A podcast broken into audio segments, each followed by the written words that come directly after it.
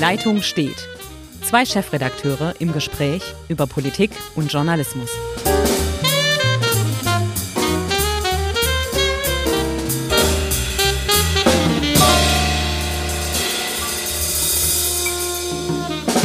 Herzlich willkommen zu einer neuen Folge von Die Leitung steht. Mein Name ist Hendrik Roth, ich bin der Chefredakteur der Schwäbischen Zeitung in Ravensburg und auf der anderen Seite sitzt. Ja, sitzt Ulrich Becker, ähm, Chefredakteur der Südwestpresse und im Moment in einer ziemlich einsamen Redaktion. Ich weiß nicht, wie es bei dir ist, Hendrik. Ich bin nicht im Homeoffice, sondern äh, meine Kollegen sind im Homeoffice und ähm, ich laufe hier über die Flure und suche immer nach Kollegen. Ähm, Manchmal findet man auch einen, aber die meisten sind halt zu Hause und wir sind inzwischen, was wir nie geglaubt haben vor der Krise, vollkommen digitalisiert. Ja, so ist es bei uns genauso. Wir haben im Moment im Großraum drei Kollegen mit mir eingerechnet. Äh, es funktioniert relativ gut. Nichtsdestotrotz so der menschliche Kontakt, den wir natürlich ordnungsgemäß umgehen, indem wir schön zwei, drei Meter Abstand halten. Trotzdem ist, sind selbst diese zwei, drei Meter bei Themenabsprachen und so immer noch ganz wichtig. Ja, ganz wichtig. Und man merkt natürlich auch, was persönlicher Kontakt wert ist, wenn man miteinander redet, miteinander spricht. Das geht zwar alles über äh, Anbieter wie Zoom oder GoToMeeting äh, oder wie, wie auch immer sie alle heißen mögen.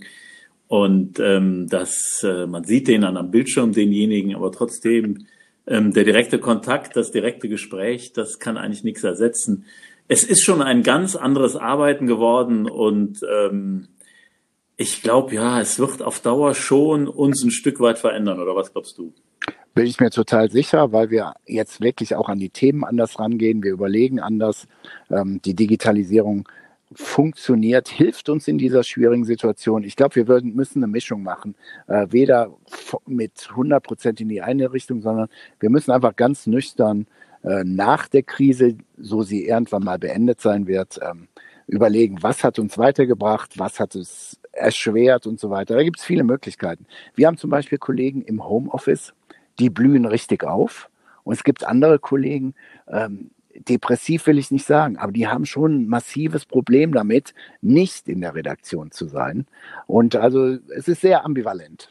Ja, es ist sehr typverschieden, also genau wie du das beschreibst. Es gibt Reportertypen, die kaum aus dem Schreiben rauskommen, so viel machen die zu Hause und andere vereinsamen.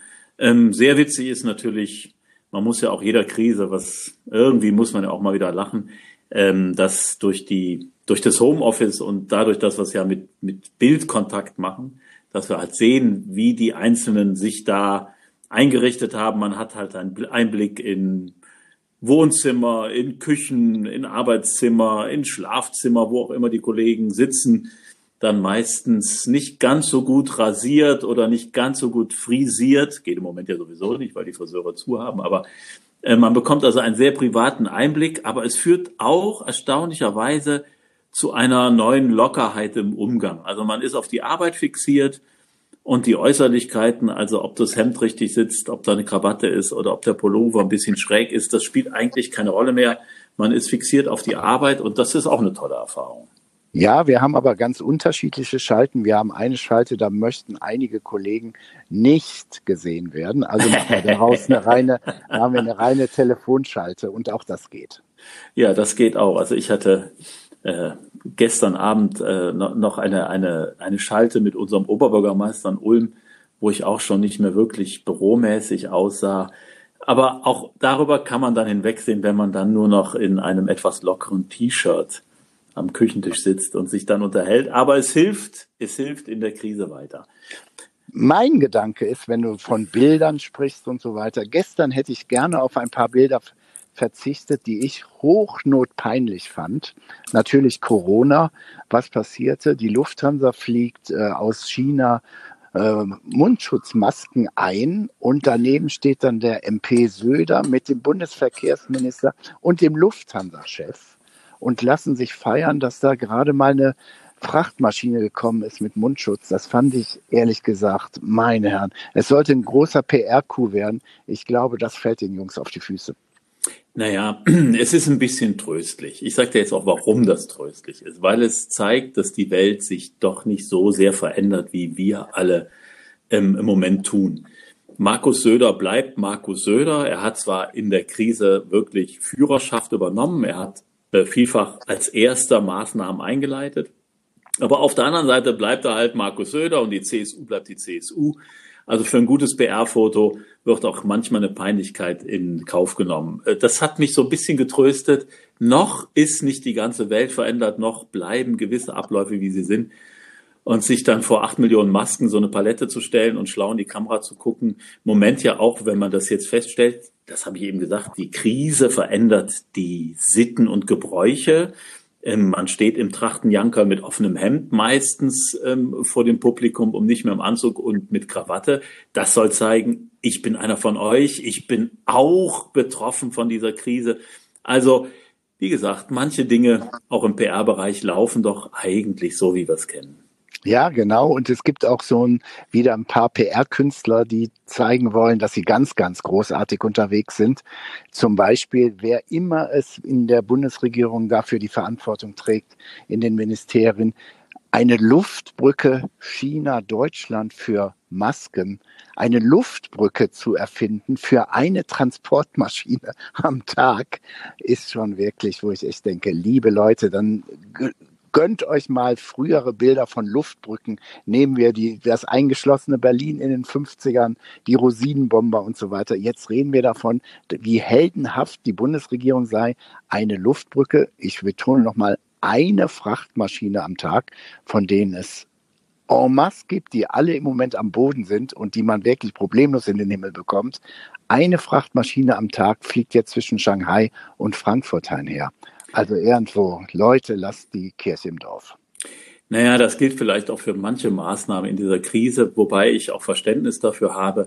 Es zeigt natürlich eine gewisse Hilflosigkeit und das meine ich gar nicht negativ, sondern man kennt diese Art von Krise nicht. Man weiß auch nicht genau, wie kann man jetzt adäquat reagieren und dann wird natürlich oftmals jeder Strohhalm genommen. Die Massendiskussion ist ja auch so eine. Also die Massendiskussion zeigt ja, ähm, für die, für die ähm, Pflegeberufe, für die Krankenschwestern ist sie natürlich ganz, ganz wichtig, aber das sind ja auch die Profimasken, die die Pflegenden und die Gepflegten jeweils schützen. Das ist wichtig. Aber diese Stoffmasken, die also für die Bevölkerung jetzt zum Teil auch ähm, geholt werden, da sind sich ja die Experten nicht ganz einig. Hilft es, hilft es nicht. Aber auf jeden Fall macht es ein gutes Gefühl und es zeigt, wir tun was. Und das ist natürlich auch ein Moment in dieser Situation, das gilt auch für die Luftbrücke, man muss ja unter Beweis stellen, dass man was tut, dass was vorangeht. Und dann werden halt auch manchmal Dinge gefeiert, die vielleicht nicht so doll sind. Im Bereich der Masken finde ich es viel besser, was Olaf Scholz ja auch mehrfach schon gesagt hat. Wir versuchen die Produktion hier in Deutschland aufzubauen. Wir versuchen Unternehmen dazu zu bringen, dass sie sehr schnell solche Dinge umsetzen, sei es Masken, sei es Beatmungsgeräte, sei es Schutzkleidung. Das wäre sicherlich besser als eine Schutzbrücke aus Shanghai. So ist es, so ist es. Luftbrücke, nicht Schutzbrücke. Ja, Luft, Luftbrücke. Das kann in heutigen Zeiten einfach passieren. Vielleicht, ähm, die Masken sind ja nun eines der wirklichen Themen in den letzten Tagen. Und es gibt jetzt ein paar Wirtschafts-, äh, also Volkswerte, Wirtschaftsexperten, die sagen, für die mögliche Exit-Strategie, wann immer sie eingesetzt werden kann, es gibt drei Punkte. Und da ist tatsächlich eine Maskenpflicht ganz, ganz wichtig. Dann sagen die, auch was du eben schon erwähnt hast, wir brauchen Schutzkleidung für alle Ärzte und Pfleger in so einem Maß, dass es kein Risiko für diese Menschen mehr gibt. Und wir brauchen die flächendeckenden Tests auf Corona, um halt festzustellen, wer ist infiziert, wer ist vielleicht schon immun und so weiter und so fort. Ja, ich finde, dass ähm, das äh, von diesen Wirtschaftsexperten vorgelegte Papier das ja schon sehr umfangreich ist, auch sehr aufschlussreich. Ich finde das in, in vielen Teilen sehr logisch und vor allem finde ich, ist es halt jetzt an der Zeit, sich genau solche ähm, Szenarien zu überlegen. Und ich bin da sehr, ja, unzufrieden ist falsch, aber ich finde es fahrlässig, dass wir zurzeit in der Politik dieses Drohszenario, wir sind in der Pandemie, es ist alles noch schlimm, es kann alles noch viel schlimmer kommen, versuchen aufrechtzuerhalten, um die Bevölkerung halt ähm, dazu zu animieren, zu Hause zu bleiben und diese Pandemie ernst zu nehmen. Ich glaube, diese Pandemie, Pandemie nimmt im Moment jeder ernst. Und das haben auch alle begriffen, die es begreifen wollen und die anderen erreicht man ohnehin nicht. Ähm, ich finde, Damit das meinst du unsere speziellen Freunde. Ja, genau, unsere ganz speziellen Freunde, aber ja. die, das ist ein anderes Kapitel. Genau. Und ähm, ich finde, es ist wichtig, dass man den Menschen jetzt die Zuversicht gibt. Wir haben einen Plan, wie wir da rauskommen können. Wir haben auch eine Vorstellung, wie diese Wirtschaft wieder anspringen kann. Wir haben eine Vorstellung davon, wie das normale Leben wieder weitergehen kann. Natürlich dauert das noch. Natürlich können wir den Zeitpunkt nicht nennen, an dem das soweit sein wird. Natürlich gibt es Unwägbarkeiten, aber wir wissen, wie es weitergehen kann. Und ich habe manchmal das Gefühl, dass im Moment so die Strategie gefahren wird, es ist so schrecklich, die Welt wird eine andere sein, nichts wird sein wie vorher. Das halte ich für ziemlich ein Kokolores, sondern wir müssen den Menschen sagen, ganz transparent, das kann der Weg nach draußen sein. Und wenn du jetzt die Entbehrung auf dich nimmst, gibt es am Ende ein Ziel, auf das wir alle hinarbeiten. Das finde ich extrem wichtig und das finde ich in der PR-Strategie der Regierung falsch. Das hat auch der Deutsche Ethikrat gesagt. Die Maßnahmen sind richtig. Die Kommunikation der Bundesregierung ist schlecht weil sie muss das Ziel vorgeben. Warum mache ich das und wo geht's hin? Ja, und sie kann auch eigentlich mal auch klar sagen, wie die Lage ist. Mir liegt ein Papier von der Prognos AG vor, die einfach nur ganz äh, nüchtern feststellt, 40 Prozent unserer Volkswirtschaft funktioniert derzeit. Also es gibt immer noch genügend Unternehmen, die ganz normal arbeiten und wenn du so willst, die Bundesrepublik und auch Europa und so weiter damit am Laufen hält. Es ist nicht völliger Stillstand, aber man muss jetzt einfach mit sehr seriös, in meinen Augen im Zusammenspiel von Ärzten, Soziologen und ja, Volkswirten entscheiden, wie kriegen wir es langsam ins Laufen. Ob die, ob das dann Ende April ist oder Mitte, Ende Mai, ist eine völlig andere Sache. Ich glaube, wir brauchen die Diskussion. Äh, genau, wir brauchen die Diskussion. Das ist ganz wichtig. Und da muss ich leider, ich bin sicherlich nicht immer einer Meinung mit Sebastian Kurz, aber der macht halt in Österreich einen guten Job und der hat seinen Leuten in Österreich den, den Bürgern gesagt, passt auf, das ist mein Plan. Da gibt's also ganz vorsichtig, teilweise hat er sogar ja Maßnahmen verlängert, aber er hat eine Option auf die Zukunft genannt. Und ich finde, das ist so wichtig. Du musst eine Option nennen und dann kannst du dich daran entlang diskutieren. Ist das schon nötig? Können wir das schon machen? Äh, können wir Schüler in die Schulen lassen? Was können wir öffnen? Was ist unwichtig? Welche also, Großveran das ja. ist, Da stimme ich dir voll zu. Aber ich sage dir auch, das war natürlich größte Kunst. Wir reden über PR, Public Relation. Was da kurz hingelegt hat, war großes, großes Kino. Denn er hat fast alle Maßnahmen verlängert und trotzdem ist er rausgegangen und die Leute haben gesagt, oh, Österreich lockert. Denn ja, die Schüler ja. bleiben länger da, die Restaurants bleiben geschlossen und so weiter. Aber es wird Stück für Stück in kleinere Geschäfte und so weiter wird und so weiter und so fort. Ähm, das war schon was fürs Lehrbuch. Ja, aber du weißt doch, unser Ludwig Erhard, übrigens ja auch mal äh, Direktkandidat für Ulm, Ludwig Erhard, hat er gesagt, die Hälfte der Wirtschaft ist Psychologie. Ähm, und das gilt natürlich auch für diese Krise. Die Hälfte ist Psychologie. Du musst auch Hoffnung geben. Natürlich musst du gewisse Dinge verlängern. Natürlich werden wir ähm, dieses Jahr im Sommer keine großen äh, Feste sehen. Wir werden nicht äh, tausende Menschen sehen, die in einem Festzelt auf Bierbänken zusammen schunkeln. Das, das wird es alles nicht geben. Aber wir werden natürlich allmählich andere Dinge wieder öffnen können. Und das muss man den Menschen mit auf den Weg geben. Und wenn das gute PR ist, dann sage ich ja, man braucht auch gute PR in der Politik. Und wir brauchen gute PR für Europa. Wir haben jetzt eine ja. Diskussion über Eurobonds, ja, äh, Eurobonds, Corona-Bonds und so weiter. Ich will gar nicht darauf genau einschreiten, äh, eingehen, was jetzt heute Morgen, übermorgen oder wann auch immer die Finanzminister mit Backing der Regierungschefs äh, entscheiden. Aber in meinen Augen muss doch klar sein, liebe Leute, die Situation ist so so extrem schwierig, wie es sie noch nie nach Ende des Zweiten Weltkriegs gab. Jetzt muss das Primat der Politik gelten. Es müssen Entscheidungen rein und dann muss man weiterschauen. Werbung. Bicicli. La bicicletta. Velocipede. Le vélo. Head feet. La bicicletta. Ovai bicycle. The bike. Bicyclette. Der Roschgeppel. Dein Fahrrad trägt viele Namen. Und dein Fahrrad hat Freunde. Bei den Fahrradprofis in Ravensburg und Biberach.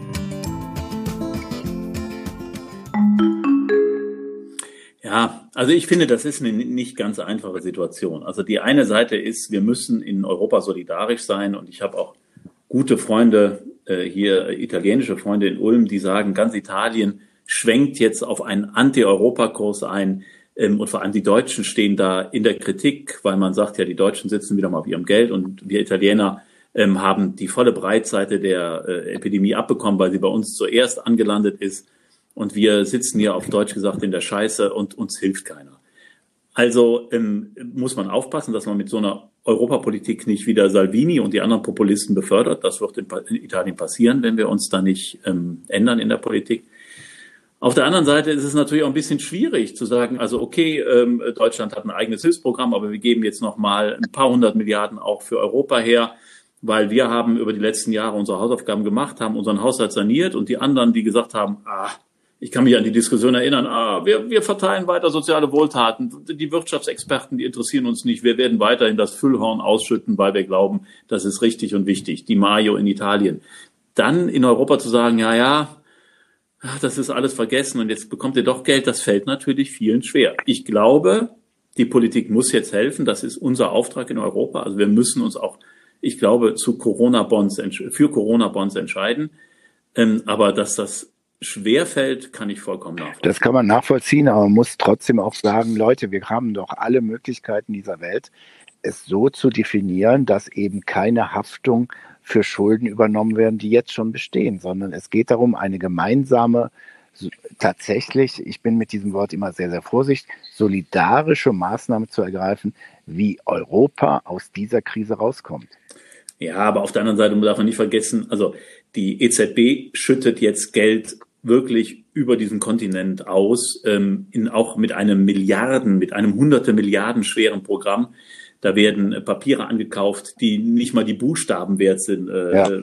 Das heißt, ähm, über die Gemeinschaft, gemeinschaftliche äh, ähm, äh, Verantwortung für die EZB tragen natürlich alle europäischen Länder auch das mit, was jetzt zum Beispiel Italien braucht. Wenn die zur EZB gehen und sagen, wir brauchen frisches Geld, das tragen wir ja mit, weil wir für die EZB und deren Verluste gerade stehen. Also wenn die so würden, die anderen gar nichts machen. Ähm, da werden schon Hunderte von Milliarden geschuldet über die Gemeinschaft und über die EZB. Ich finde, es wäre wichtig, auch als Signal, ich glaube gar nicht, dass Finanz, aber als Signal zu sagen, Corona-Bonds kommen, ähm, damit wir ein Zeichen setzen, wir stehen gemeinsam mit den Italienern, den Spaniern da und sagen, das kriegen wir jetzt zusammen in den Griff. Ein Problem ist für die Anhänger von äh, Corona-Bonds, so schnell werden sie nicht kommen, denn da sind wir nun wirklich auch äh, die Zustimmung diverser Parlamente sind notwendig. Ja. Deshalb muss man der Klarheit einfach auch sagen, dass was jetzt die Bundesregierung äh, vor den Verhandlungen äh, oder vorgeschlagen hat, macht in meinen Augen wirklich Sinn. Das ist der Krisenfonds ESM, es ja. ist die Europäische Investitionsbank und es gibt dieses Kurzarbeitergeld oder das ist zumindest die Idee von von der Leyen, der EU-Kommission, orientiert am deutschen Kurzarbeitergeld, das Kurzarbeitergeld auch in Italien und Spanien äh, den Arbeitsmarkt stabilisiert. Ja, und vor allem der, der muss der, e rüberkommen, dass das auch gelebte Solidarität ist. Ja, und der ESM steht ja sofort zur Verfügung. Also das ist genau der Punkt. Also da kann direkt Geld fließen wenn das notwendig ist. Äh, bei den Bonds hast du vollkommen recht, es ist ein sehr langwieriger Prozess, bis wir ähm, das so machen können. Aber das ist ja ohnehin das Problem Europas in der Krise, finde ich, dass die gelebte Solidarität, naja, wir haben uns schon darüber unterhalten beim letzten Mal, dass die gelebte Solidarität jetzt nicht so ausgeprägt ist, wie es eigentlich in so einer Gemeinschaft sein sollte. Jeder hat so aus, auf, auf die eigene Rechnung hingearbeitet.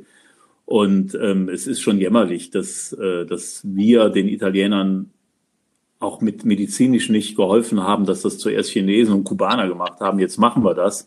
Aber das war eigentlich äh, ein bisschen spät. Ja, das ist die typische europäische Schwerfälligkeit, die man ja auch äh, im Prinzip in der Flüchtlingskrise erkennen konnte, bevor sie wirklich ausgebrochen war. Da war, gab es Hilfs, Hilfsrufe bis zum Abwinken, äh, auch wenn ich es nicht ähm, vermischen möchte. Auch ein Erdogan hat bei diesem Putsch, Putschversuch gegen ihn vermisst, dass sich Europa sofort gegen die Putschisten ausgesprochen hat. Also Europa ist und bleibt sehr schwerfällig, bis es mal ins Lauf. Das ist wahr und das ist auch eigentlich, ja, es ist ein Armutszeugnis für das, was, was wir uns da auf die Fahnen geschrieben haben in dieser Europäischen Union ähm, dass das äh, im, im Grunde nicht, nicht, nicht umgesetzt wird und dass viele, also zumal so. in Richtung Ost, Osteuropa, da überhaupt keine Lust zu haben. Wieso? Nein, ich, äh, ich, da war jetzt ein Loch bei mir. Ich habe gar nicht mitbekommen, was du gesagt hast. Aber äh, es wird schon Hand und Fuß gehabt haben, oder? Es hat immer Hand und Fuß und das ist natürlich auch ein Zeichen der Krise. Ab und zu haben wir hier Funklöcher, aber wir arbeiten weiter und wir werden uns auch nach der Corona-Krise weiterhören. Alles klar, wir sprechen nächste Tschüss. Woche. Bis dann, ciao. Tschüss.